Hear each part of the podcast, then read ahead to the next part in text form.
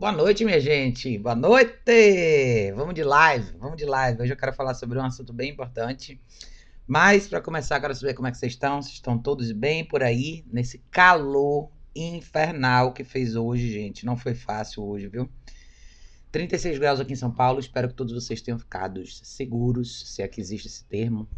Tranquilos e fresquinhos por aí, tá? Fez um calor gigantesco. Tô aqui tomando minha água de coco para dar uma refrescada. Mas hoje eu quero falar um pouquinho com vocês sobre um assunto que eu acho muito importante, que é sobre o estigma dos cães resgatados e a condenação deles. Por que, que isso acontece? Por que, que a gente tem tanta falha na realidade, né, na, no processo de reabilitação e reconstrução de associação desses cães? Por que, que esses casos muitas vezes são os mais difíceis? Não necessariamente por causa do cachorro em si, mas por causa da da ligação emocional que vem junto com as pessoas que resgatam esses cães, é, como elas, elas, lidam com essa situação, como essa coisa toda desenrola, enfim. Então esse vai ser o tema de hoje, tá? Mas antes da gente começar, eu quero lembrar vocês que a gente vai começar os cursos agora, tá, gente? Outubro, daqui a 15 dias, a gente começa a primeira edição do curso de Escola para Cães, criando a rotina e a estrutura do negócio ideal. Vou mostrar para vocês Vai ser um curso sensacional. Era pra gente ter feito esse curso aqui em março, mas por conta da, da pandemia a gente acabou não fazendo. Então a gente acabou adiando e a gente vai fazer agora, tá? Então, tá tudo explicadinho aqui no site. As datas vão ser 15, 16, 17, 18 de outubro aqui em São Paulo. Comigo, com o Thiago e Renatinha do Bangalô. É, esse é um curso sensacional, principalmente para quem quer trabalhar com cães, tá? Para quem quer começar nessa carreira, para quem quer evitar os erros, para quem quer acertar para quem quer começar com grupos menores e entender direitinho a dinâmica, até para diversificar a dinâmica de trabalho de vocês. Não é uma ideia de creche para cachorro, não é. É uma ideia de escola de aprendizado, tanto para vocês profissionais quanto para os cachorros, e principalmente sobre a questão do envolvimento dos donos dos cães, tá? Eu acho que isso é muito importante, principalmente considerando o tema que a gente vai falar hoje, que é um desses temas, que são esses cães resgatados aí. E por que que esses casos surgem bastante, tá? Principalmente para nós que somos profissionais mas eles surgem também nessa esfera de aprendizado, de escola, de dinâmica de social para cães. Muita gente tem dificuldade de lidar com isso daí, tá? Então dê uma olhadinha no site dogworkshops.com, tá tudo lá. Vai começar agora, outubro tem esse curso, novembro tem curso também, dezembro também. A gente vai fazer edições agora com mais frequência, com fé em Deus, agora tudo vai ficar mais tranquilo. E a gente vai botar, volter, poder voltar a pôr a mão na massa com os cachorros de vocês, tá? Vocês estão sempre à vontade para trazer os cães para os cursos. A gente encoraja todo mundo a trazer os cachorros, porque é uma experiência bacana. Eu acho que é uma experiência mais única, assim, se você for parar para pensar a oportunidade de trazer o cachorro e trabalhar ao vivo. Eu acho que isso é mais importante do que qualquer coisa, tá? Mas deixa eu dar um oi para vocês. Boa noite, minha gente. Evandro, querido, boa noite. Pedro Henrique, querido Márcia, boa noite. Bora, Márcia, bora. Edson falou boa noite. Christian, boa noite. Boa noite. Maria Luísa, boa noite. É, Maria Luísa perguntou aqui. Eu tenho um shih de dois meses, é muito imperativo como educá-lo. Maria Luísa, a primeira coisa que você tem que ter é a caixa de transporte e você tem que ter uma dinâmica, um roteirinho que você vai fazer com seu cachorro, tá? Dois meses é muito pequenininho, mas é uma fase que vai te dar muito trabalho. Esteja pronta para isso, tá? Mas caixa de transporte vai ser o nome. Eu tava pensando sobre isso agora, é até engraçado você ter comentado sobre isso, porque eu tava pensando sobre falar um pouco mais. Eu já fiz uma live uma vez há um tempo atrás falando sobre caixa de transporte. Por que, que essa é a primeira coisa que você vai ter pro seu cachorro? E por que, que você saber diversificar a rotina do seu filhote para que ele descanse no tempo que ele precisa é super importante também, tá? Se você não tá familiar com o uso da caixa de transporte, é, Maria, dá uma olhadinha. Aqui no meu canal eu tenho alguns vídeos, inclusive eu tenho um vídeo específico falando sobre caixa de transporte. Foi uma live que a gente fez há um tempo atrás, falando sobre os benefícios. Tem explicando como usar no canal do YouTube do Bangalô tem bastante vídeo sobre isso também. Mas tenha em mente que com dois meses seu cachorro vai exigir muito de você, tá? Tá falando de vários, a gente tá falando aí de vários intervalos entre colocar na caixa tirar, descanso, pequenas sessões de treino, alimentação, descanso, xixi, cocô, água e assim vai, tá? Então é uma fase super, super, super desafiadora, mas que vale a pena você investir agora, tá? Essa coisa da hiperatividade não está restrita a cães pequenos e não é, não é um problema. O cachorro só está vivo, ele quer se mover, ele quer fazer alguma coisa, tá? Eu acho que boa parte das vezes a gente não dedica tempo para criar atividades educativas para os cachorros e a gente acaba pensando só em duas coisas, ou em restrição, são os dois extremos, né?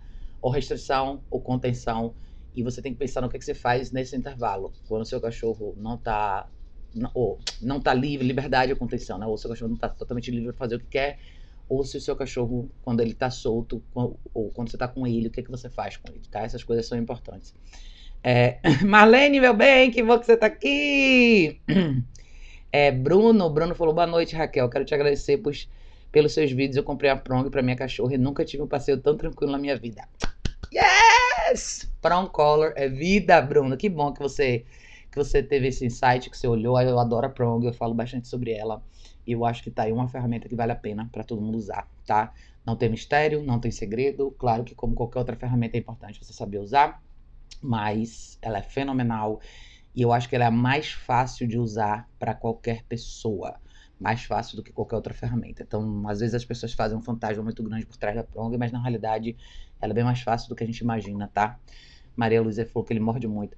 É normal, Maria Luísa, tá? Você tem que você tem que criar atividade pro seu cachorro. É, o morder nada mais é do que a forma como os filhotes têm para se comunicar. É, mas você precisa trabalhar o filhote, tá? Ele está, ele está numa fase que ele é novinho, ele quer descobrir o mundo. E você está talvez numa janela de tempo super legal para começar a criar as coisas que você quer. Eu tenho um artigo bem legal aqui no meu site educaçãocanina.org que você vai ver alguns vídeos bem bacanas sobre mostrar para vocês quem nunca viu. Se vocês entrarem no meu site aqui, logo no início, quando vocês rolarem aqui a página para baixo, vocês vão ver os artigos mais recentes. Dá uma olhada nesse artigo aqui, ó. Ó, vou subir um pouquinho para você ver, tá vendo? Esse aqui é treinamento para filhotes, práticas para você fazer com seu filhote, tá? Tem vários vídeos legais aqui para você olhar e vai te dar uma noção legal de, tá vendo? Caixa de transporte, introdução do exercício do place, guia, enfim, uma série de coisas legais que você pode fazer com o filhote nessa primeira fase e que vão te ajudar bastante, tá? Se prepare porque você vai precisar de tempo, tempo e paciência, tá? E você pode usar bastante a comida do dia para treinar nessa fase, é super legal. Pelo menos seu filhote se alimenta aprendendo alguma coisa.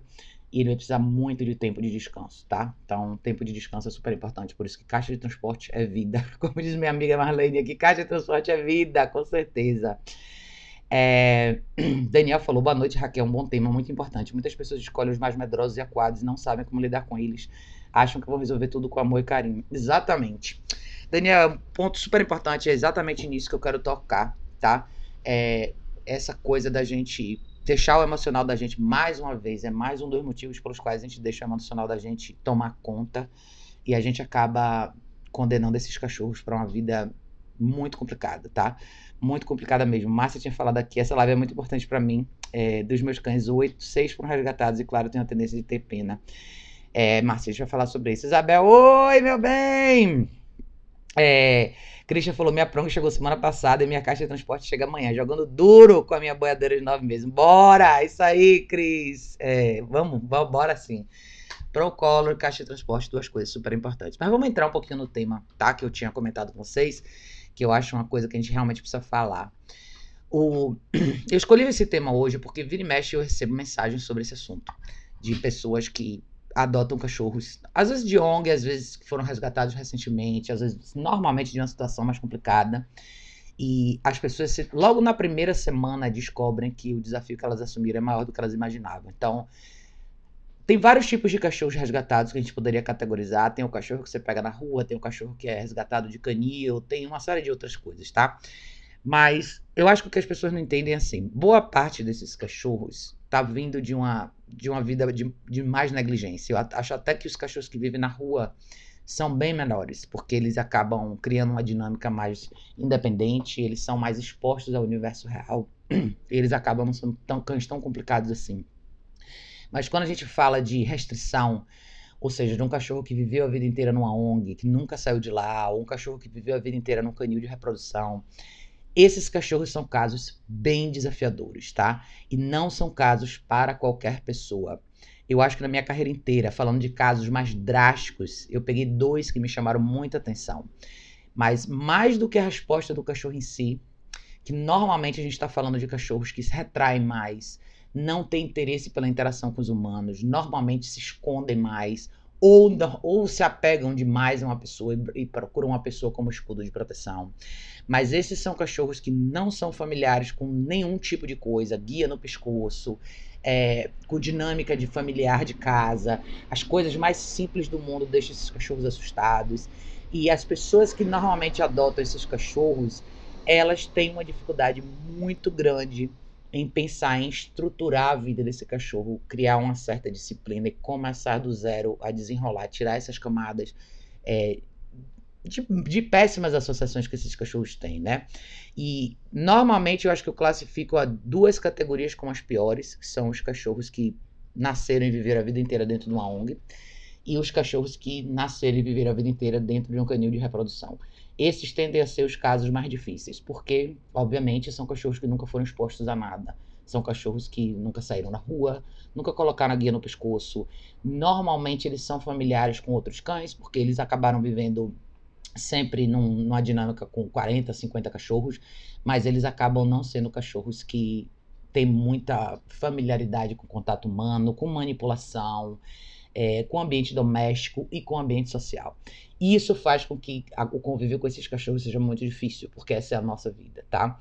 E eu acho que o primeiro desafio que acontece com as pessoas que resgatam os cachorros assim é, de cara, você leva, pega o cachorro, leva no veterinário, vê se tá bem, dá banho, cuida, dá remédio, cuida de todos os problemas que, físicos que o cachorro tem, mas a vida começa e você começa a descobrir o quanto eles são difíceis, o quanto eles estão bem no começo de uma fase que a maioria dos cães já passou que é essa exposição toda ao mundo nosso de verdade.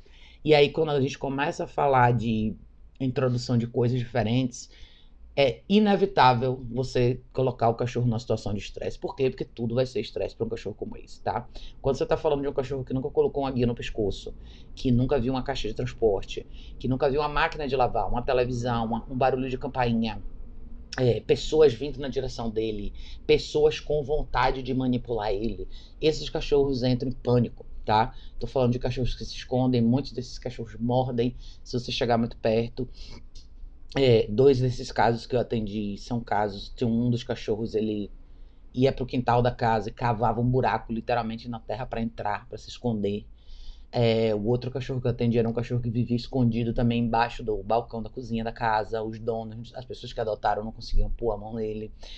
Então, o que que dificulta esse processo, na verdade, né? Eu acho que boa parte das ONGs que fazem esse trabalho de resgate, ou as pessoas individuais que pegam esses cachorros, eu sei que é difícil ver essa cena. É difícil a gente ver é, esse, é, o cachorro passando por isso, né?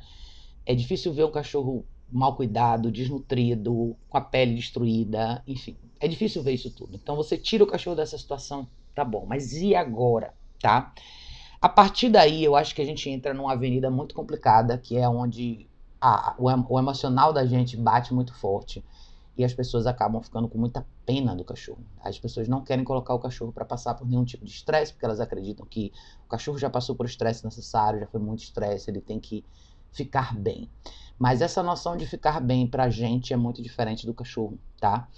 Infelizmente, os dois casos que eu acho que me chamaram mais atenção, que foram mais drásticos, tiveram o mesmo fim. Eu tive duas famílias que, na hora que viram que tinha que ser feito, recuaram. Sempre usando a justificativa de que isso era melhor para o cachorro.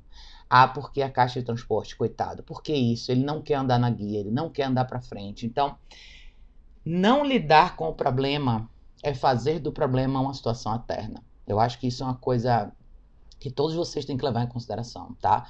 Independente de onde vem seu cachorro.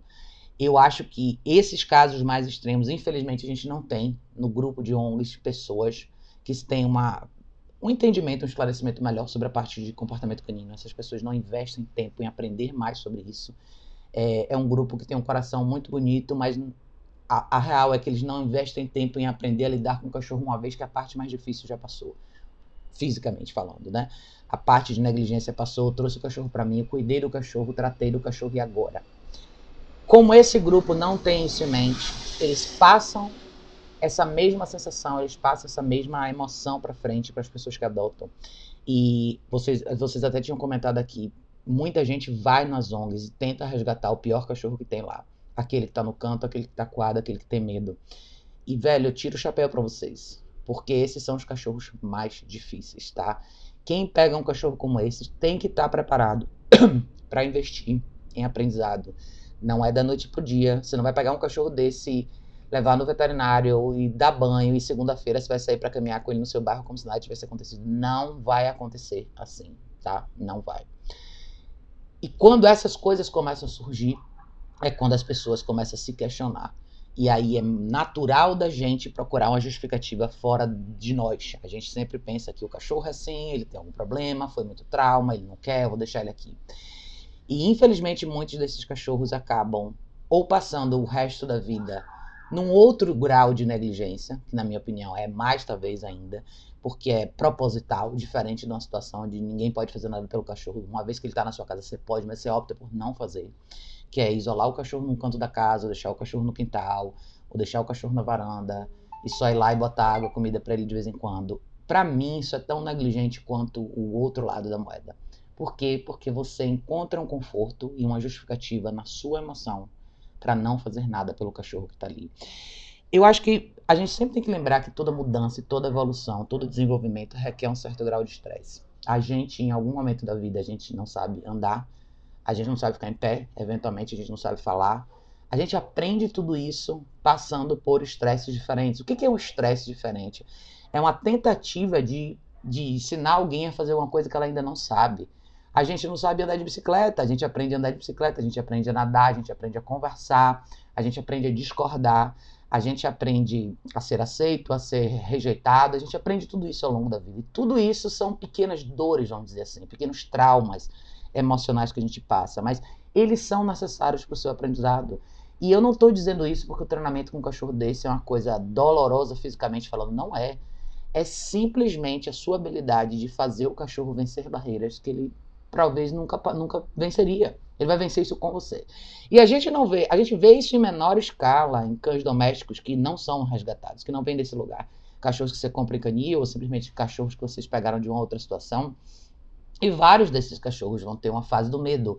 Eles vão hesitar, eles vão contestar, eles não vão querer fazer uma ou outra coisa. E viver bem com o animal, como viver bem com alguém, não é criar um mundo onde tudo seja absolutamente confortável e bonito mas sim criar um mundo onde as coisas dão certo, tá? Essa é uma grande diferença que eu quero que vocês lembrem também. Não as coisas não acontecem, a gente não anda para frente porque tudo funciona bem. Isso é viver na ilha da fantasia. A gente achar que eu vou deixar o cachorro, eu não vou expor ele a estresse nenhum, mas eventualmente ele vai se tornar um cachorro massa. Não vai. Não vai, tá? Eu fico muito triste quando as pessoas desistem desses cachorros. E quando eu falo desistir, não é necessariamente devolver o cachorro para ONG. Muita gente devolve. Mas às vezes a pessoa mantém o cachorro no ambiente dela, sem fazer nada. Deixa o cachorro viver, seja numa situação de medo, de pânico, de desespero em relação a alguma coisa, o resto da vida, porque a gente coloca de novo no cachorro a responsabilidade de superar tudo isso sozinho, simplesmente porque ele foi resgatado, versus em a gente ir lá e pôr a mão na massa e reestruturar a vida desse cachorro para que ele seja diferente. E eu acho que essa é a mensagem que eu quero deixar para a live de vocês aqui hoje, tá, gente? Isso é tão importante, cara, tão importante. Vira e mexe surge em casos assim, eu acho que nessa quarentena muita gente pegou cachorros assim também. Eu imagino que, imagino, eu tô vendo que tem muita adoção e muitos cachorros vêm desse lugar. E de novo a gente volta para aquela coisa da expectativa. O que é que nós, seres humanos, temos de expectativa formada em relação aos nossos cães? Eu acho que a gente está caminhando, talvez a gente esteja engateando na direção certa. Existe um grupo pequeno, seleto de pessoas que ainda busca ajuda e quer coisas melhores para o cachorro. Mas muita gente ainda não tem essa motivação. Muita gente ainda acredita que o cachorro vai simplesmente aprender sozinho. E não vai, cara. Nunca esqueçam que é outra espécie, tá? Esses casos, eles.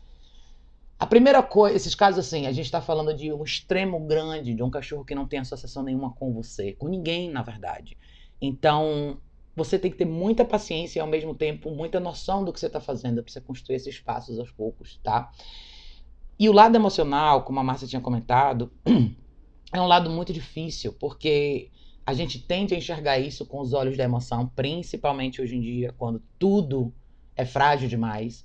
Hoje em dia as pessoas, a gente meio que no lado humano está caminhando um pouco para trás, porque a gente, nós estamos nos tornando pessoas frágeis demais é, inaptas a uma discussão e uma, e, uma, e uma divergência de opinião, a gente não admite ser, ser contrariado, uma opinião diferente da nossa, por alguma razão, não é aceita.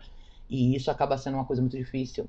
A gente transfere isso para o cachorro. É como se a gente jogasse no cachorro aquela, aquele ideal de universo fantasioso onde a gente gostaria que todo mundo só tratasse a gente bem o tempo todo, todo mundo só fosse legal com a gente o tempo todo, ninguém discordasse da gente, a gente ganhasse tudo que a gente quer do mundo sem fazer esforço nenhum. E isso não é real, nem no nosso mundo, nem no mundo dos cachorros, tá? Então acho que essas coisas são legais pra gente considerar. Deixa eu dar uma lida nos comentários de vocês aqui. Janaína falou, boa noite, Raquel. Boa noite, Janaína. É, Marlene tinha falado, amiga, fala das emoções humanas e falta de expectativa. É isso, Marlene. Eu acho que o grande lance da emoção humana, o que, que eu vejo muito, eu acho que essa emoção humana de pena, de dó, de ai, tadinho, ela, ela não é uma coisa. Ela não é uma coisa tão ingênua assim. Ela não é tão inocente assim quanto a gente gostaria que ela fosse, tá? É projeção. Se a gente pudesse resumir isso, seria projeção que está diretamente relacionada com a questão da falta de expectativa. Por quê? Da, fa da falsa expectativa, como você falou, né? Quando eu, fa quando eu pego um cachorro, como esses casos, por exemplo, já aconteceu comigo.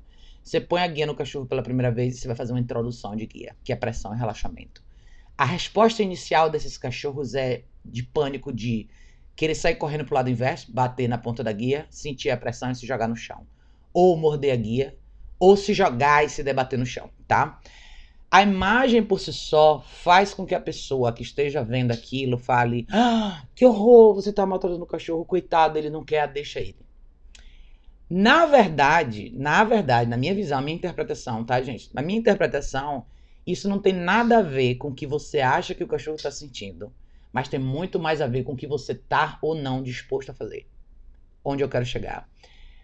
Introduzir a guia para um cachorro bonzinho é fácil. Todo mundo se sente bem fazendo isso. Por quê? Porque não é necessariamente um trabalho tão difícil. É uma coisa simples que você faz em 15, 20 minutos, tá? Mas fazer uma introdução de condução na guia com um cachorro mais próximo do selvagem, que eu gosto de falar, um cachorro que vai se debater no chão, que vai gritar, que vai deitar no chão e rolar que nem um crocodilo, que vai se jogar para cima que nem uma cobra e girar, que vai morder a guia, exige muito mais de você. Você tem que ser uma pessoa mais centrada, você tem que saber se manter equilibrada diante de um cenário como esse. Você não pode perder a cabeça e ceder. Ao mesmo tempo, você tem que ir no ritmo que você vê que o cachorro responde.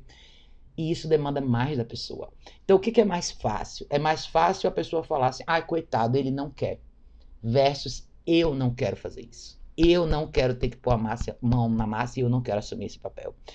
Eu acho que essa é uma reflexão muito importante para todos vocês verem. Eu acho que todos vocês que têm cães assim, que se sentem nessa situação de emoção, culpados. Porque qual é a expectativa real de vocês? Como é que você vê um cenário desse numa primeira, numa primeira possibilidade? Você vê o cachorro respondendo assim. Sim, você tem que se questionar o, seu, o que você está fazendo e você tem que ter certeza do que você vai fazer daqui para frente. Mas qual que é a sua expectativa? Você não pode entrar numa dinâmica dessa e achar que em cinco minutos o cachorro vai estar tá perfeito. Ele não vai estar. Tá. Essa é a primeira coisa. E segundo, se você não fizer ele passar por isso, ele nunca vai aprender. Realisticamente falando, é isso, tá? Quando você cede e fala, coitado, ele não quer, eu vou deixar pra lá. Eu botei, eu tentei, ele não quis, eu vou deixar. Você tá desistindo de você mesma nessa relação, tá? Você tá abrindo mão do seu papel. Essa famosa liderança, esse papel que a gente fala tanto, essa posição de, de iniciativa, de, de você que é, é o elemento motivador, é você que faz acontecer Muita gente não quer assumir esse papel. E eu vejo isso muito no dia a dia hoje em dia, porque as pessoas estão sempre procurando validação. Elas estão sempre pedindo que alguém valide o que elas estão fazendo. Será que eu tô bonito? Olha minha foto, dê um like. Será que o que eu tô fazendo tá certo? Você gostou? O que, é que você acha de mim? Essa necessidade de validação externa é muito bizarro hoje em dia, como, como eu vejo que isso acontece. É como se as pessoas estivessem perdendo aos poucos a habilidade de tomar decisão sozinhos. E eu acho que a gente tem um efeito múltiplo aí de uma série de coisas que aconteceram nos últimos 20 anos. Mas quando a gente fala sobre cachorro por si só, é como se você esperasse essa validação do cachorro. Se eu botei a guia, o cachorro andou bem, então eu tô fazendo certo. Se eu botei a guia, o cachorro fez um xerique, então, ah, eu não vou fazer. Você é o elemento que sabe o que tem que ser feito naquele momento. E não necessariamente vai ser fácil. Mas esse é o papel de quem está na frente da situação. Esse é o papel de um chefe de família, de uma mãe, esse é o papel de um chefe de uma empresa. Você está ali. O seu papel é mais importante que todos os outros, porque você é a pessoa, não porque você ganha mais e o seu trono é mais fofo, mas porque você é responsável pelas decisões mais difíceis. É isso que justifica seus privilégios no universo corporativo. Isso aqui no mundo real é a sua habilidade de ir e vir sem ninguém te questionar. Ninguém vai te questionar por quê? Porque você sabe o que você está fazendo. Quem sabe o que está fazendo não precisa de validação externa. Lembrem disso, gente, tá? Você sabe aonde você vai chegar. Você tem que ir devagar, mas você tem que chegar lá. E eu acho que isso é super importante, tá? Jéssica, meu bem, você tá aí? Boa noite. Francisco, boa noite. União Dog falou: Boa noite, Raquel. Passamos isso quando adotamos o Lotus. Era uma matriz de canil, exatamente. Eu imagino que seja mais ou menos nesse sentido. Eu acho que tô falando muito sobre. Eu acho que muito dessa classificação entre esses cães que saem de canis, é, canil que o pessoal estoura e que dá errado, o pessoal tira por causa de negligência, e alguns cachorros, e muitos cachorros que são criados em ONG, tá? Infelizmente a gente tem muito isso ainda. É, as ONGs acabam acumulando um número muito grande de cães. Algumas fêmeas não cria lá dentro. E o cachorro passa. Eu, eu atendi um cachorro assim, que passou seis anos numa ONG, nasceu numa ONG, passou seis anos lá dentro. Ele nunca foi maltratado, ninguém nunca fez nada de errado com ele. Mas ele era um cachorro super selvagem. Ele, durante seis anos, ele não saiu lá de dentro. Ele convivia com outros cachorros sem problema nenhum, mas tinha um funcionário que alimentava todo mundo, num grupo, sei lá, de 30, 40 cachorros. E ele foi um dos casos mais difíceis que eu já atendi. Que eu gostaria muito que tivesse ido mais para frente, mas não foi mais para frente porque a família não teve esse lado que eu tô falando.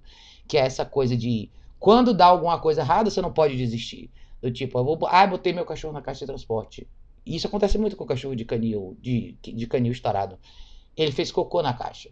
Vai acontecer, cara. Você vai limpar e outro dia vai continuar igual. Você não pode ver isso como, ai, foi horrível, aconteceu isso, o cachorro fez cocô na caixa não deu certo faz parte do processo, tá? Se você esperar, e de novo, falando sobre o que a Marlene falou de expectativa, se você esperar que você vai pegar um cachorro desse em uma semana ele vai ficar maravilhoso, não vai, sua expectativa já está no lugar errado, tá? Tudo que você vai fazer com esse cachorro é um quebra-cabeça de 1.500 peças que você vai ter que montar e vai demandar tempo de você paciência. Você vai dar, tem várias semanas que você vai dar dois passos para frente, depois três para trás. Um dia vai estar tá tudo bem, cai uma laranja no chão, o cachorro vai se assustar, você vai ter que recomeçar toda a associação desse cachorro com a cozinha. É assim que funciona. Não existe uma resposta específica, é assim assado. Mas se você não tiver com a cabeça no lugar e não souber equilibrar o que acontece aqui dentro, você vai desistir. E é o que várias pessoas fazem.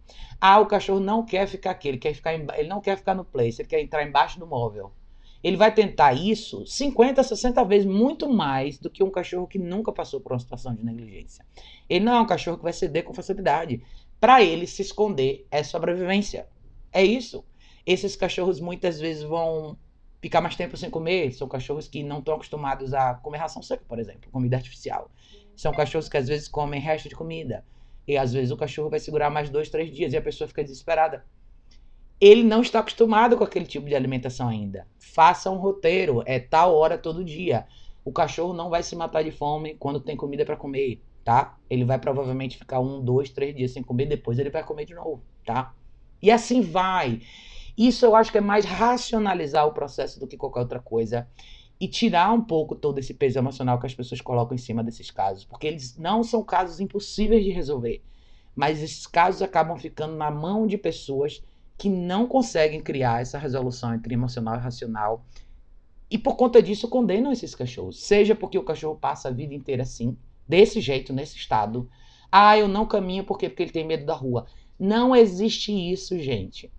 Todos os cachorros vão ter a fase do medo, todos, independente de onde eles vêm. E alguns mais, mais intensos, outros não. Se você não levar ele para rua, quanto mais tempo você esperar, mais difícil vai ficar. Imagine um cachorro que viveu num canil desse e ficou 5, 6 anos ali dentro, sem sair pra rua. É lógico que o cachorro espere o pior. Eu sou assim, eu espero o pior. Eu espero que o cachorro vai dar um show na rua, vai rolar, vai se jogar no chão. Lógico que eu vou fazer introdução de guia. Eu espero isso na introdução de guia, na sala da minha casa já. Eu tô pronta para ver isso acontecer. Eu não vou ficar com pena do cachorro. Eu vou ficar com muito mais pena do cachorro se ele passar o resto da vida sem sair na rua. Se ele passar o resto da vida sem nunca ir em nenhum lugar comigo. Se eu nunca puder tomar água de coco e tomar um açaí com esse cachorro do meu lado. Para mim, isso é muito pior. Como vários cachorros hoje em dia são assim. Aí, e, de novo, isso vai além da questão dos cães resgatados, né? Isso vai mais na coisa do. Ah, ele não quer. Quando todo mundo fala para mim, as pessoas falam para mim assim: ah, meu cachorro não quer. Ele não quer ficar no place, ele não quer ficar na caixa, ele não. Não é o que o cachorro quer, gente. Isso, de novo, independe de onde o cachorro veio.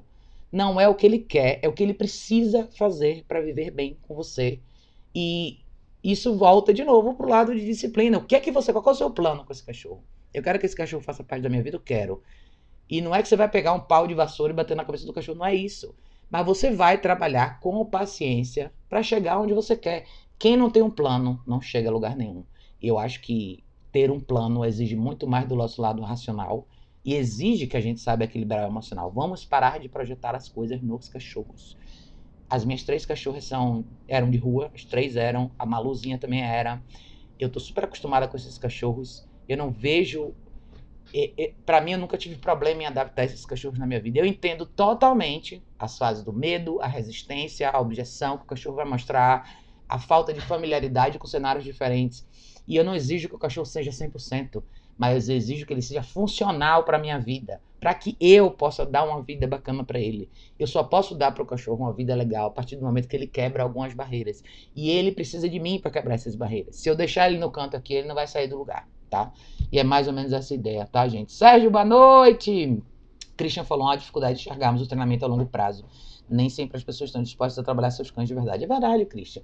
E esses casos específicos são a longo prazo. Tem muita coisa que você vai evoluir, talvez nos primeiros três meses. Algumas coisas vão demandar mais você não pode perder a paciência. E você não pode exigir que esse cachorro que você tirou lá do fundo de uma ONG, que estava preso lá a vida inteira, entre na sua casa, no seu bairro agora, residencial, esteja ok com os vizinhos da sua rua e ande normalmente como se fosse um cachorro de filme. Não é assim.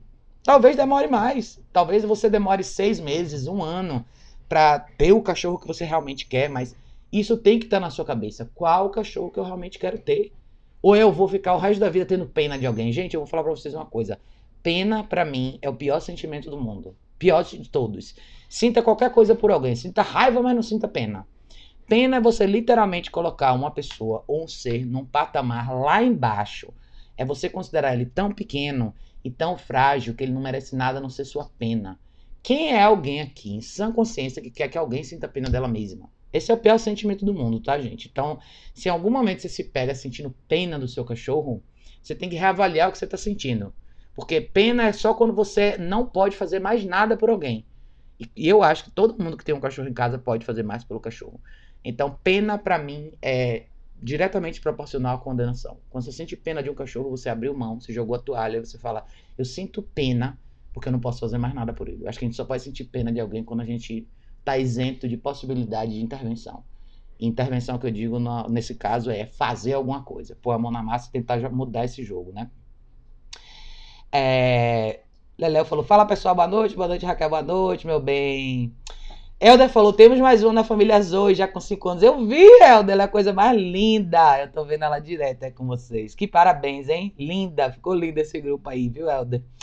Ana Peron, meu bem, mestre, Ana querida. Ana vai vir pro curso. Daqui a 15 dias estamos aí. Bangalô!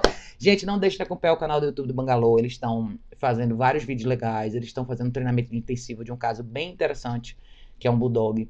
Então vale muito a pena vocês assistirem. É, esse caso do Chico, do cachorro que o Thiago e Renatinha estão trabalhando lá, ele tem muitas nuances. Ele não é um cachorro de, de ONG resgatado nem nada, mas o formato como a vida dele desenrolou fez com que ele criasse uma série de hábitos que são bem, bem, bem similares com o que vocês eventualmente poderiam ver de cachorros que são mais próximos do rústico, do independente, do selvagem, que eu gosto de chamar. Esses são os cachorros que acabaram vivendo numa bolha mais sozinhos, por conta de reações ruins, e eles desenvolveram a própria forma deles de viver. Então é um caso bem bacana, não deixem de acompanhar, tá? Se inscrevam no canal do YouTube do Bangalô, gente. Vale muito a pena vocês verem o caso dele. É o Bulldog chamado Chico. É, Ana falou, já tô dando a N pros meus cães, graças a você. Aê! Eu gosto muito de alimentação natural, aliás, vou até fazer um adendo aqui. Esses casos, tá? Muita gente fala que os cachorros não comem tal, ração seca e assim vai. Quando você pega um cachorro desse, no caso de negligência, sim, ele precisa de uma nutrição boa. Eu acho que todos os cachorros precisam, tá?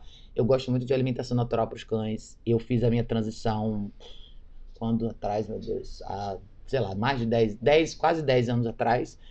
E foi a melhor coisa que eu fiz pelos meus cachorros, tá? Eu prezo muito pela saúde de dentro para fora.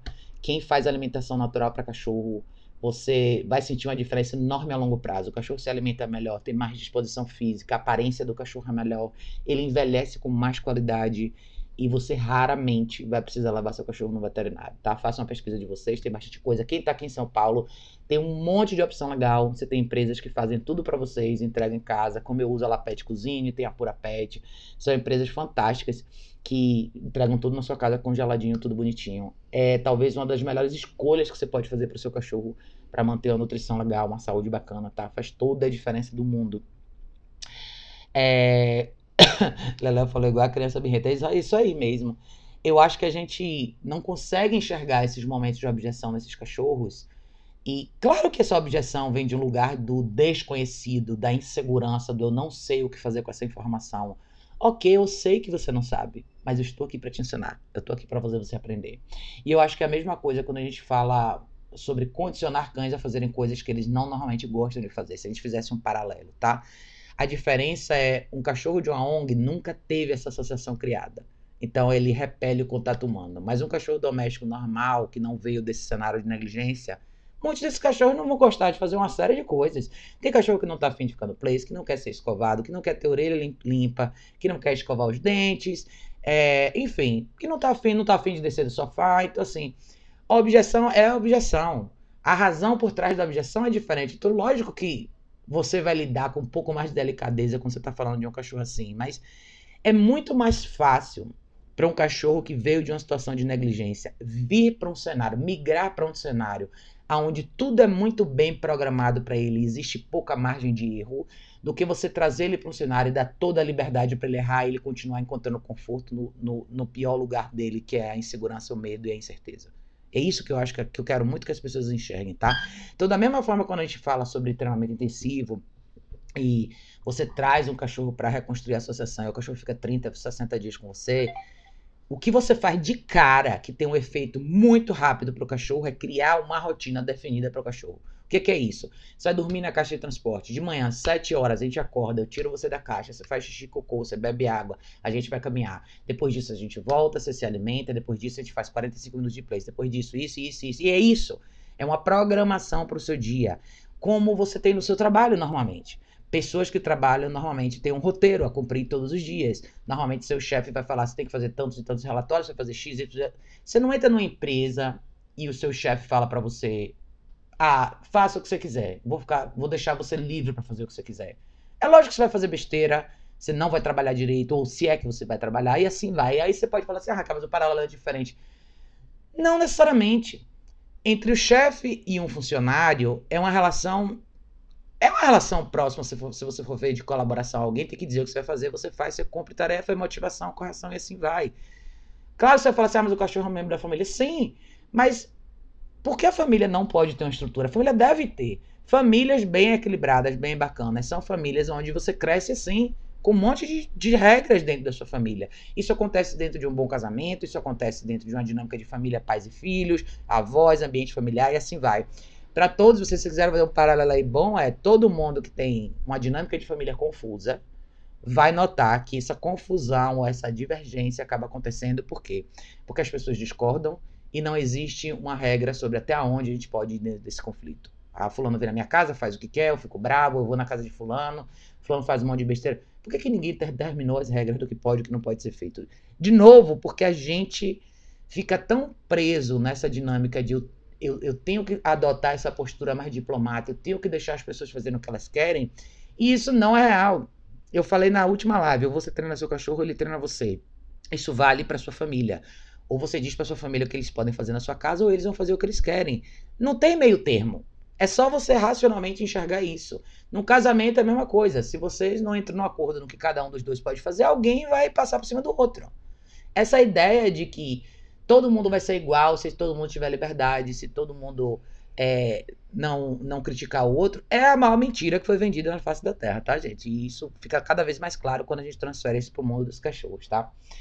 É, Vanessa falou assim: boa noite, Raquel. Adotei minha cachorrinha vida cinco meses. Ela é muito medrosa, mas já melhorou muito. Agora já bem mais segura, principalmente na rua. Segui vários treinos seus, principalmente do Place. Vejo muita melhora nela. A tendência vai ser melhorar. Adotar foi a melhor decisão que eu tomei. Já adotei ela adulta com vários travas. Excelente, Vanessa. É isso aí. As minhas cachorras são adotadas também. Você tá vendo o seu exemplo, é um exemplo super legal de sim, existe insegurança ainda. Massa, normal. A Emma ainda é uma cachorra insegura pra, em vários aspectos também. Mas ela vai fazendo as coisas. Ela faz. Muita gente que conhece ela hoje nem vai saber que ela tem esse grau de insegurança, mas o exercício do place, a caminhada estruturada, o período na caixa de transporte, os treinos diários, tudo isso faz seu cachorro ganhar confiança. Por quê? Porque são treinos planejados, coisas que você põe na sua cabeça, você sabe o início, meio e fim. E o seu cachorro tem muito mais chance de acertar, porque ele está sendo conduzido por você. Então, de novo, faça um paralelo na esfera humana e pense: o que, que faz uma pessoa insegura se sentir mais confiante? Não é ela, ela performar tarefas que ela eventualmente acerta? Toda vez que você acerta, você não se sente melhor? Na escola, quando você faz um dever de casa e você tira uma nota boa, você não se sente melhor? Mas você tirou essa nota boa por quê? Porque o professor passou aulas e aulas e aulas te explicando como é que 2 mais 2 chega a 4. E assim vai, na hora da prova você faz, você acerta, a massa. Você começa a ganhar confiança, porque o que você exercitou todo dia que você exercitou todos os dias, começa a te mostrar resultados. E isso no mundo dos cachorros é, se eu treino bastante o place dentro da minha casa, um dia quando eu for sentar e tomar um açaí ou almoçar em algum lugar com o meu cachorro, eu vou pedir para ele aquilo que ele já fez várias vezes. E talvez a parte mais difícil foi dentro da minha casa. Lá fora eu tenho um pouco mais de distração, sim.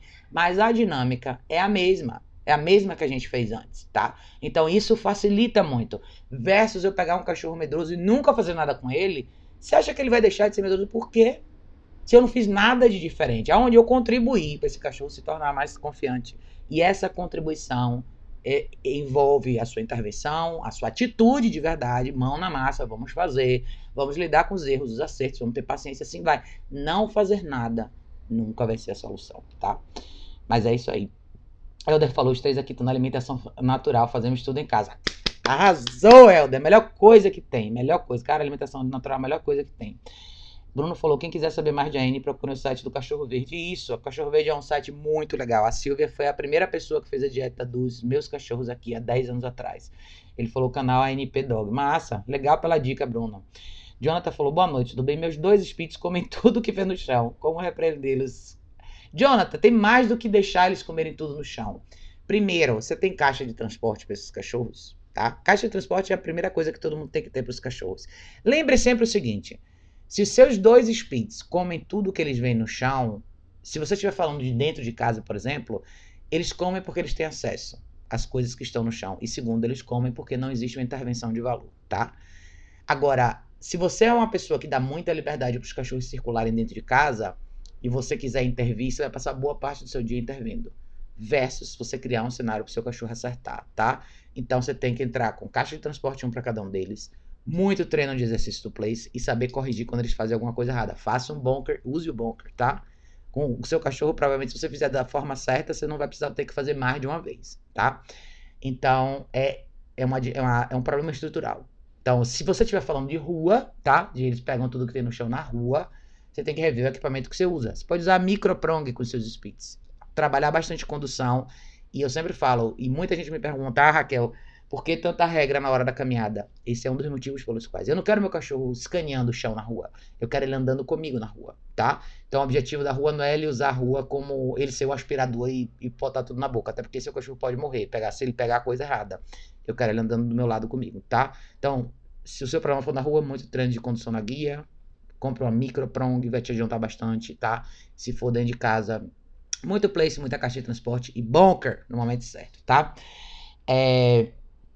Ah, Marlene falou, Raquel, eu, eu em dezembro quero entrar no curso, preciso de uma ajuda na forma de pagamento. Assim que tem um tempinho, por favor, me diga uma mensagem como fazer o pagamento. Ah, que massa, vou te mandar.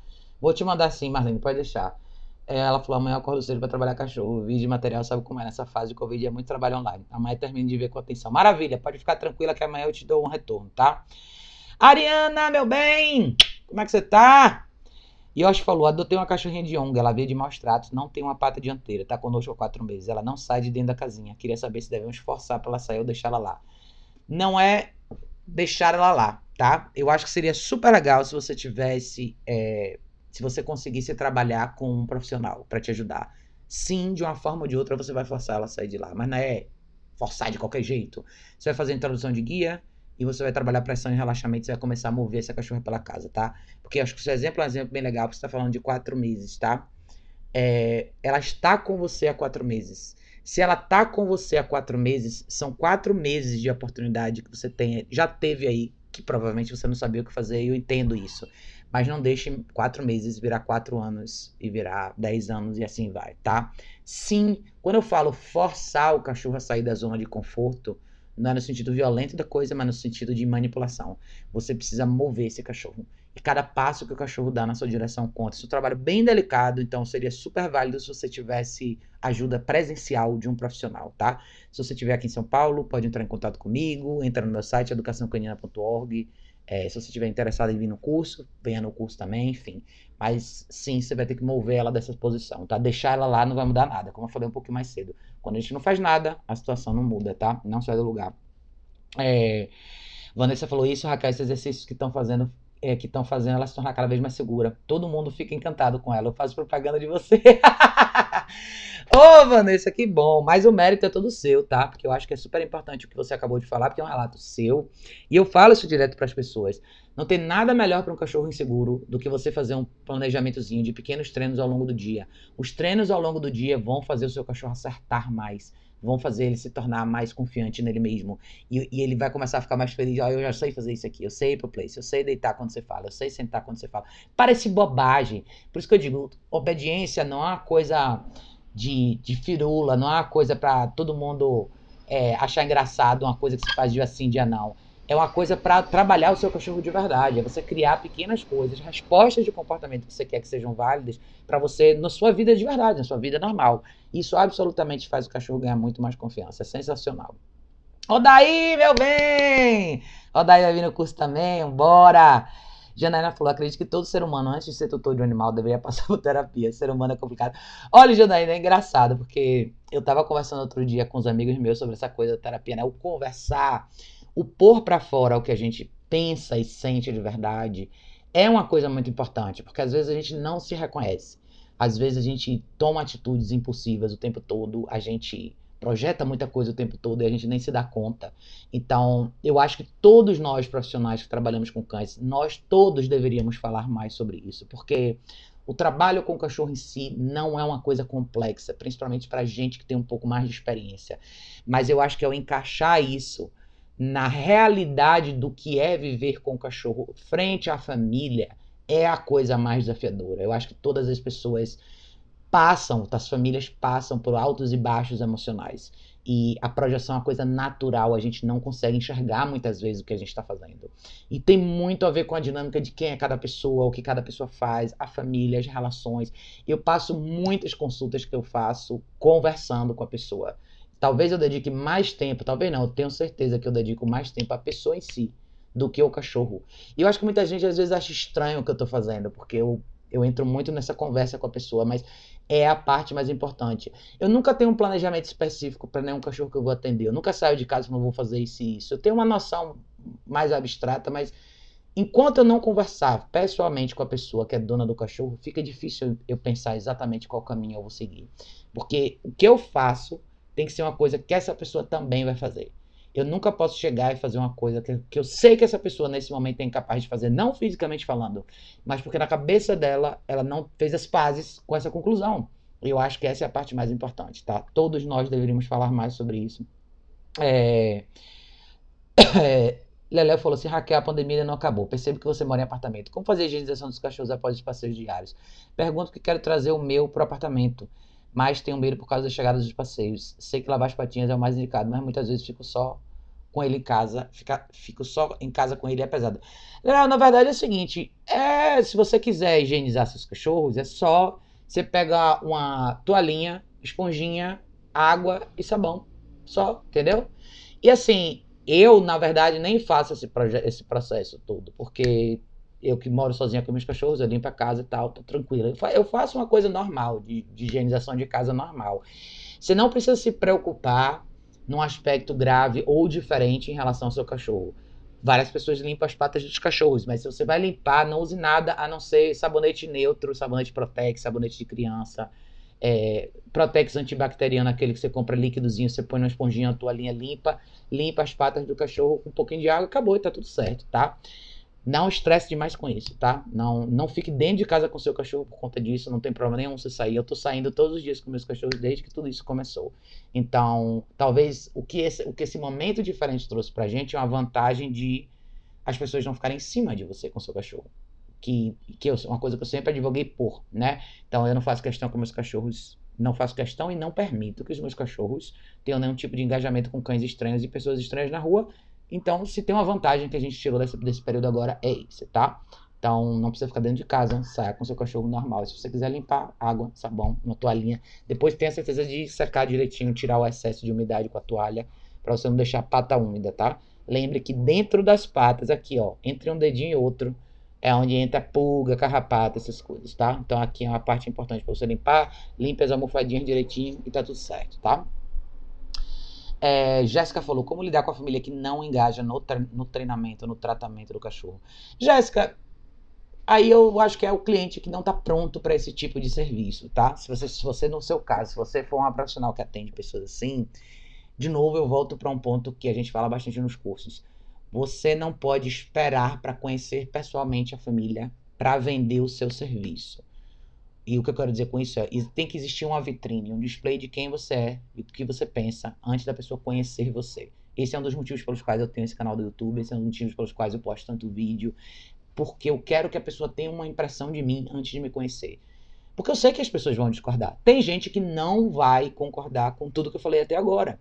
Tem gente que vai dizer que é bobagem, que eu sou general, que não é assim, que tadinho dos cachorros, que coitado, deixa ele. E se você é assim, se a pessoa é assim, ok. Eu respeito a pessoa ser assim, mas eu não vou trabalhar com essa pessoa. Eu me dou esse direito. Por quê? Porque eu sei que não vai dar certo. Então, eu resumo hoje o meu trabalho atender famílias que eu sei que têm potencial para evoluir. E isso tem pouco, tem menos a ver com o cachorro do que com a família. Tem muito mais a ver com quem é a família que você vai atender. Então, você pode criar um filtro muito bacana em relação a isso. Primeiro, mostrando o seu trabalho com total clareza e transparência. Crie um canal do YouTube, faça seus vídeos, poste no Instagram. Crie o seu site legal, faça um formulário Faça um filtro. Nem todo mundo vai ser o seu cliente, como para mim nem todo mundo é meu cliente. Eu indico várias pessoas para outras outros profissionais, porque eu sei que não vai dar certo comigo. E não é que eu sou o general, eu sei o que vai dar certo e o que não vai. E às vezes eu sei que algumas pessoas não estão no lugar certo.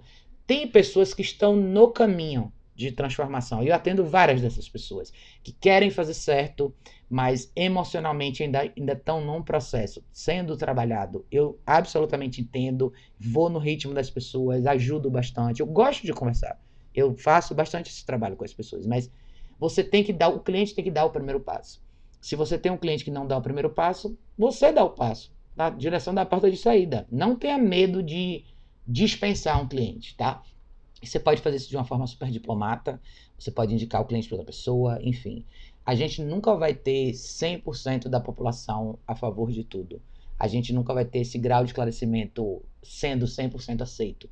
Muita gente não vai aceitar, muita gente não vai querer, muita gente vai discordar, como muita gente me critica bastante aqui no meu canal, na minha página. E para mim tá tudo bem, velho. Se você não quer fazer, tudo bem, mas você não vai mudar a cabeça das pessoas eu acho que você ajuda a construir, a esclarecer, a pessoa compreender, mas o primeiro passo a família tem que dar. Se você, de repente, se viu num cenário onde você começou a trabalhar com a família e no meio do caminho você viu que a família meio que perdeu a motivação para treinar, dê um tempo. Fala assim, ó, oh, gente, vamos dar um tempo agora, eu quero que vocês façam mais sozinhos. Se vocês precisarem de ajuda, vocês me chamam. Um beijo, tchau. Você não é obrigado a continuar atendendo uma família que não está comprometida com o cachorro. Lembre, o comprometimento com o sucesso do cachorro nunca pode ser mais seu do que dos donos do cachorro. Afinal de contas, o cachorro não é seu, tá? E se esse é o seu trabalho, é, saiba estabelecer limites e essas barreiras para você também. Então, então, uma ótima lição para nós como profissionais, porque tudo que a gente prega para as pessoas, a gente tem que fazer para a gente mesmo. Então, se eu estou pedindo para um cliente aprender a criar essa limitação de interação na rua com o cachorro dela, pedir para as visitas não pegarem no cachorro dela, eu tenho que poder fazer a mesma coisa no meu trabalho, ou seja, eu, como profissional, tenho que saber dizer para um cliente não. Então, se eu estou dizendo que você tem que dizer não para o seu cachorro e eu não sei dizer não para você, aonde é que vale a minha palavra, entendeu? Então, aprenda a fazer isso com você mesma. Respeite você mesma, não se coloque num quadro de frustração e faça um filtro. Atenda pessoas que você acha que vão dar certo, tá? Ari falou aqui, muito obrigada por fazer trazer esse assunto. O Luco foi adotado e foi preciso ajudar para ajustarmos muitas coisas. Você sabe bem, Luquinho, Acho muito relevante esse assunto, trazer a realidade da adoção. Nós mesmos tínhamos uma ideia totalmente romantizada sobre a adoção. Ari, é isso mesmo. Eu falo isso porque as minhas cachorras todas são adotadas. Eu já atendi muita gente que adotou cachorro. E eu sei que eu sei que é inconsciente da pessoa. Eu sei que nós fomos programados para enxergar esses cachorros dessa maneira. A gente a primeira sensação que a gente tem é eu quero acomodar o cachorro, eu quero fazer ele se sentir melhor, eu quero que tudo dê certo para ele. A gente quer fazer isso, mas a gente, se a gente não aprende a separar as coisas, a gente não ajuda o cachorro. E, e são lições duras às vezes da gente aprender, mas eu acho que quando a gente aprende isso, nós nos tornamos pessoas melhores, nós nos tornamos pessoas mais libertas. A gente aprende o poder do dizer não, do discordar, do reconstruir. Como você reconstrói alguma coisa? Como é que você pega esse cachorro que não sabia ser tocado e você reconstrói isso, entendendo a limitação dele também. Não projetando nele aquele sonho do, do cachorro Lessie que eu queria ter, mas eu vou entender quem ele é. Eu vou viver com um cachorro um pouquinho diferente, mas que seja funcional. Então, quando eu falei um pouquinho mais cedo, eu quero um cachorro que seja funcional, eu quero um cachorro que possa fazer parte da minha vida sem me dar problema. Isso não significa que eu não vou compreender o cachorro. Eu já tive e tenho cachorros que não gostam de afeto. Eu tenho ainda aqui. A única cachorra aqui em casa que eu tenho que gosta de afeto é a Kika. As outras não gostam. Então, eu não quero que elas se tornem as cachorras que queiram deitar no meu colo. Não. Mas eu quero que elas sejam funcionais. Isso, isso para mim, não muda o fato delas não quererem afeto de mim. O que muda é se elas me derem problema na rua, se elas começarem a atacar uma outra, se me morderem, isso é um problema, entendeu? Então é, é, é a gente, por isso que eu falei que é um quebra-cabeça de 1.500 peças. E cada caso tem as suas peculiaridades, é super importante a gente entender isso. Eu acho que a Ari passou por um processo bem legal com o Luquinha, o pessoal do Bangalô foi muito importante. Você vê que a gente às vezes cede um pouquinho, aí a gente dá uma escorregada, levanta de novo e assim vai.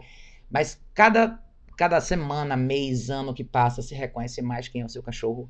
E você reconhece em você também muito do que era a sua expectativa, como a Marlene falou mais cedo, sobre a relação que a gente gostaria de construir com o cachorro versus a relação que o cachorro realmente pode te dar de forma justa, tá? De forma justa. Mas você você dá alguns passos na direção desse, desse, desse funcional que eu falo. Então você dá alguns passos, o cachorro também tá. E ele não vai fazer isso sozinho. Então você traz ele até aqui, tá? E aí você vai trabalhando em você mesmo até vocês dois chegarem no lugar onde vocês vivem bem. Eu acho que isso é super, super, super importante. É, Lilian falou: tenho quatro pets, três cheats, já tem caixa, agora falta um Golden. Elas brigaram, Golden quase matou uma das X. Então, bastante trabalho pela frente, tá, Lilian? é, absolutamente uma caixa para cada um deles e a caixa é só um pedaço dessa equação, só um. Agora tem você, tem o resto do dia, tem os treinos e tem o como você vai gerenciar o dia a dia desses cachorros para eles aprenderem a se respeitar. Eu acho que esse é um exemplo massa que você está nesse caminho, já está andando para frente, isso é excelente. E mostra mais uma vez como é perigoso a gente botar um grupo de cães juntos sem pensar nesse planejamento todo. Mas ótimo, tô aqui para te ajudar, viu, Lilian? Bora. É, Yoshi falou assim: já assisti alguns vídeos seus, mas o caso dela é bem extremo. Nunca vi nada antes. Ela não reage a simplesmente nada. Ela lambe muitas patas. Sei que isso indica depressão. Não é depressão, Yoshi, tá? Esse caso extremo eu já vi várias vezes isso acontecer.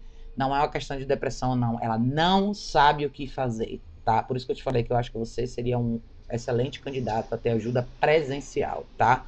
Você pode não ter visto, mas eu já vi. Várias pessoas já viram. Quem trabalha com cachorro já viu isso acontecer várias vezes, tá? Ela não tem esse elemento motivador. Ela não criou nenhuma conexão com você e tudo que ela quer é que você deixe ela em paz. É mais ou menos isso, tá? E lamber as patas não é depressão, é simplesmente o cachorro não tem mais nada para fazer a não ser aquilo ali. O cachorro acaba entrando num ciclo que é inconsciente de automutilação. Isso é super perigoso também, tá? Então, se você puder, chame ajuda presencial. Vai fazer toda a diferença para você. Se prepare, porque a jornada é longa, tá? Mas absolutamente ela pode sair desse lugar de medo que você tá com ela. É, Léo falou: meu tá muito sem vergonha com Bonca. Jogo como você ensinou, mas quando cai no chão ele pega e não quer soltar. Então, normal, tá, Léo? Normal. Isso acontece com todos os cachorros. Você. O início do processo do Bonker eu gosto de fazer com a guia, tá? Então, de novo, a gente volta um passo para trás na questão da liberdade excessiva que a gente acaba dando para os cachorros. Quando você vai introduzir o bunker pela primeira vez, eu gosto que o cachorro esteja na guia. Então, sei lá, você está trabalhando alguma coisa com seu cachorro, condução na guia, o cachorro adiantou demais bunker, o cachorro tentou pegar alguma coisa bunker. Por quê? Porque o bunker vai cair no chão e eles vão querer pegar. Então, se você tiver com a guia, você segura a guia, pega o bunker de novo e recomeça o exercício. Então, introduz o bunker dentro de um exercício específico, tá? É, fica mais fácil e mais claro para o cachorro do que o cachorro estiver solto, você só jogar o bunker e ele pegar. Aqui a Emma adora o bunker, é a única coisa que ela gosta de brincar, mas ela respeita muito bem quando o bunker vem como uma real correção. Então ela sabe a diferença. Mas se estiver no chão, é como eu falei. Por isso que tem muita gente que critica o bunker, mas o bunker nada mais é do que uma toalha enrolada. Uma vez que ele está no chão, ele é um objeto inanimado, o cachorro vai pegar e vai brincar como se fosse um chinelo, tá? É... Felipe perguntou, ele não deixa passar parte de a parte de colocar atrás da cabeça e tenta morder do custo. Eu não sei se eu perdi a primeira parte da sua, da sua, do seu comentário, Felipe. É, mas eu acredito que você esteja falando de. Eu não sei se você está falando de, de escovação, de manipulação. Você falou, ele não deixa passar a parte de colocar atrás da cabeça. É para colocar guia, é isso que você está falando? Não apareceu para mim aqui a primeira parte da sua pergunta, Felipe tá? Mas se for, vamos supor que seja, tá? Pelo que você tá falando aqui, você falou, não deixa passar a parte de colocar atrás da cabeça. Eu não sei se você tá falando de focinheira ou se você tá falando de guia, tá? As duas coisas você vai ter que ir bem devagar, tá? Então, um erro que eu vejo com as pessoas que fazem condicionamento de focinheira e colocar e tirar guia, principalmente quando você está falando de um cachorro mais arisco, é, quando eu falo de múltiplas repetições, às vezes você quer fechar a focinheira ou a guia, tipo, na terceira ou quarta repetição, e não é, tá? Você vai ter que fazer muitas vezes isso aí. Primeira sensação, tira, paga. Sensação, tira, paga. Sensação, tira, paga. Tá, não tenha pressa, tá? Depois você me fala se é isso, mas eu imagino que. Eu imagino que seja ou focinheira ou, ou guia, alguma coisa desse tipo, tá? Uma sessão, faça 40 repetições sem tentar fechar totalmente. 40 repetições. O que, qual que, vai, que, que vai mudar? O que vai ser gradativo numa repetição dessa? Se for focinheira, por exemplo. Encostou a focinheira, tirou, pagou. Encostou a focinheira, tirou, pagou. Depois da quinta repetição, você vai encostar a focinheira, você vai contar até 3, tirou, pagou. Depois da décima quinta repetição, encostou a focinheira, você conta até 10, tirou, pagou. E assim vai, tá? Então você vai criar tempo maior para evento. Aí depois você vai para essa fase do clipezinho, tá? Seja guia, seja focinheira e assim vai, tá? E Jorge falou, nossa, em poucas palavras já me ajudou muito. Estamos com o apoio de veterinários, mas mesmo assim nós vemos evolução. Agradeço muito. Manda um e-mail em breve. Mande sim, meu bem. Jogue duro, tá? É, qualquer coisa eu tô aqui para ajudar. É... Ah, é focinheira, Felipe falou. É focinheira. Já estamos mais de uma semana de treino específico com a oficina. Depois me explica exatamente o que você está fazendo, tá, Felipe? Porque essa coisa, do, é como eu estou te falando, comece a criar duração aqui. Sua mão aqui, focinheira aqui. Um, dois, três, tire. Um, dois, três, tire. Um, dois, três, quatro, cinco, dois, três, dez, vinte, trinta, assim vai, tá? É, eventualmente você vai, porque os cachorros ficam meio assustados assim com a ideia de você fechar alguma coisa ao redor deles, tá? Talvez duas pessoas fazendo, uma pessoa trazendo alguma coisa de comida e outra pessoa tentando fechar. Tem muitas nuances aí. Se você quiser, me mande um vídeo, mande pelo direct do Instagram, pra eu dar uma olhadinha, tá? Como é que tá.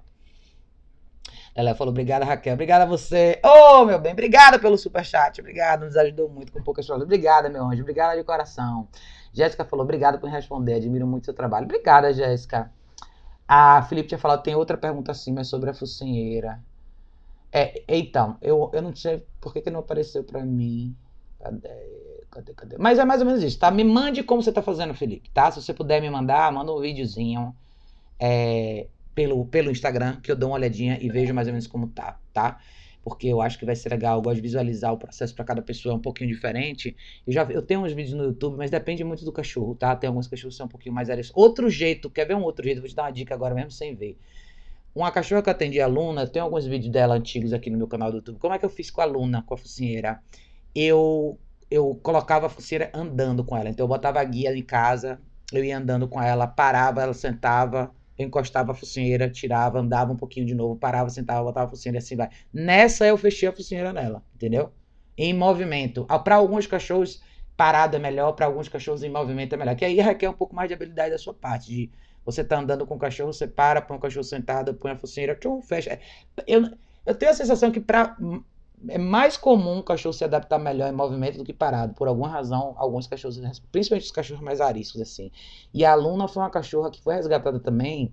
E a Luna foi uma cachorra que tem muita dificuldade a toque, porque queimaram ela de óleo quente. Alguém jogou óleo assim nas costas dela. Então, era uma cachorra bem bem resistente assim a, a, a, o toque físico humano, limpar a orelha, essas coisas. Ela tinha uma, tem uma cicatriz bem grande nas costas, mas dá para ver o pelo dela crescer, ela até ficou bonitinha, mas eu fiz isso com ela em movimento, tá? Então acho que muitas vezes em movimento é mais fácil do que do que parado, tá? Uh, deixa eu ver. Pedro Henrique tinha falado, Raquel, o que fazer com o que só vive entrando dentro de casa? Só quem cria cães na área externa sabe como é chato tem que ficar falando toda hora para sair. Pedro, ele vai querer entrar dentro de casa pelo motivo mais óbvio do mundo, que todos os cachorros vão entrar. Então, não é o que você tem que fazer para ele parar de ficar tentando entrar dentro de casa é pôr ele no canil. Se, ele, se você tem canil lá fora, é de novo, ou você tem caixa de transporte dentro de casa, ou você tem um canil fora de casa.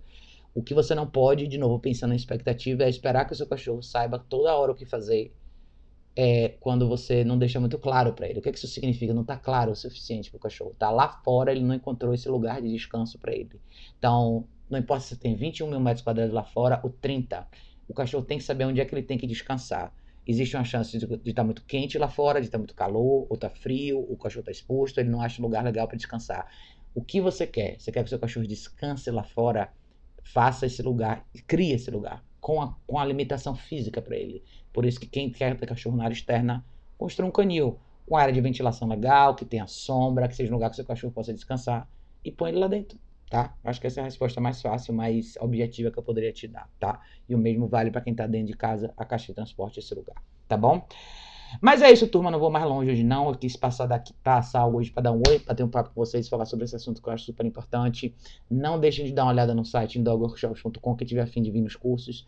Tem outubro, novembro e dezembro. Vamos que vamos, vai ser sensacional, tá? A gente também continua com os cursos online, então tem o curso online de cola eletrônica, tem os webinários, enfim, tem bastante alternativa. Tem o, grupo, o, programa de desenvolvimento pessoal, é uma coisa bem legal, é individual para cada pessoa, presencial comigo, Thiago Renatinho do, do Bangalô. Tá tudo no site do indogworkshops.com, tá?